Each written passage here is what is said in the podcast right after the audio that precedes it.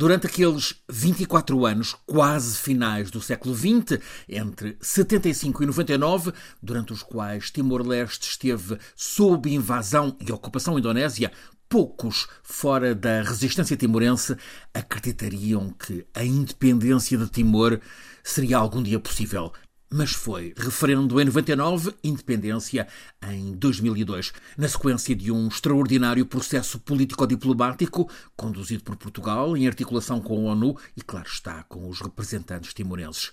Esta conquista contra o que parecia irreversível da independência de Timor-Leste é um estímulo para o povo do Sara Ocidental. Este é um vasto território no noroeste de África, está no sul de Marrocos, confina com a Argélia, Mauritânia, Oceano Atlântico, tem três vezes o tamanho de Portugal, é sobretudo terra de areias, dunas, pedras, mas rico em fosfatos, ferro, também petróleo, também gás e ainda os recursos do mar, o Atlântico, o Saara Ocidental é um post-scriptum da descolonização. De facto, uma descolonização inacabada, porque a Espanha, na agonia do generalíssimo Franco e transição para a democracia, abandonou o Sará muito embora os selos, os selos de correio do Sará fossem os mais procurados nessa Espanha dos anos 70, selos com imagens de trajes de mulheres do deserto. Ora, na sequência dessa então descolonização inacabada, aconteceu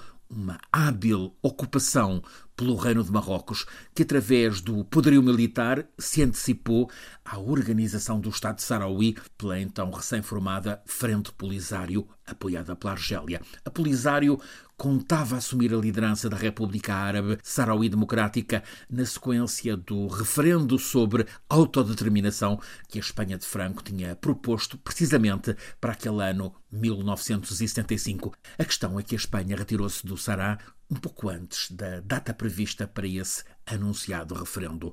O Reino de Marrocos avançou com uma marcha verde, invasão com 300 mil homens, e perante essa ocupação, a Polisário iniciou uma guerra de libertação, um processo com semelhanças com o de Timor. A ONU nunca aceitou a ocupação do Sara Ocidental materializada pelo Reino de Marrocos. O que a ONU decidiu foi abrir um processo de autodeterminação do Sara Ocidental a passar, tal como Timor, por um referendo. Em Timor, a ONU conseguiu concretizar o referendo em 99. No Sará, ainda não. São 30 anos de adiamentos e Marrocos, com várias narrativas e o reconhecimento por Trump de que o Sará é de Marrocos, faz tudo para que esse referendo nunca venha a acontecer, mas o processo segue aberto. Em setembro, o italiano Stefano de Mistura, talvez o mais experiente dos mediadores da ONU, esteve no Sara Ocidental uma vez mais, ouviu a revolta dos sarauís em campos de refugiados, escutou as exigências de independência pelos dirigentes que recusam a autonomia limitada oferecida por Marrocos, constatou o desrespeito pelos direitos humanos, preparou um relatório, entregou ao secretário-geral António Guterres.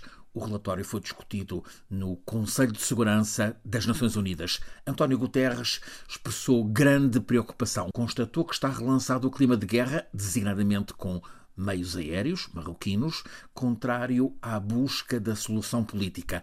O Conselho de Segurança das Nações Unidas reuniu-se e aprovou há três semanas uma resolução redigida pela diplomacia dos Estados Unidos.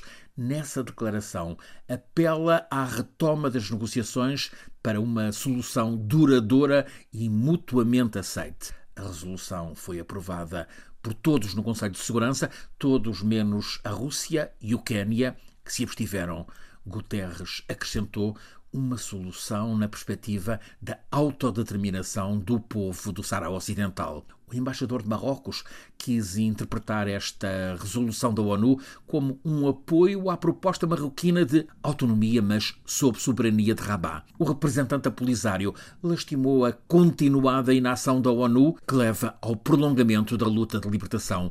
A Polisário reclama o referendo que a ONU começou por programar para 91. Passados agora 31 anos, é reconhecido o conflito. A ONU renovou o mandato da MINURSO, missão para o referendo no Saro Ocidental, mas não há referendo no horizonte. Hoje começa uma outra frente. O Conselho de Direitos Humanos das Nações Unidas reúne-se em Genebra.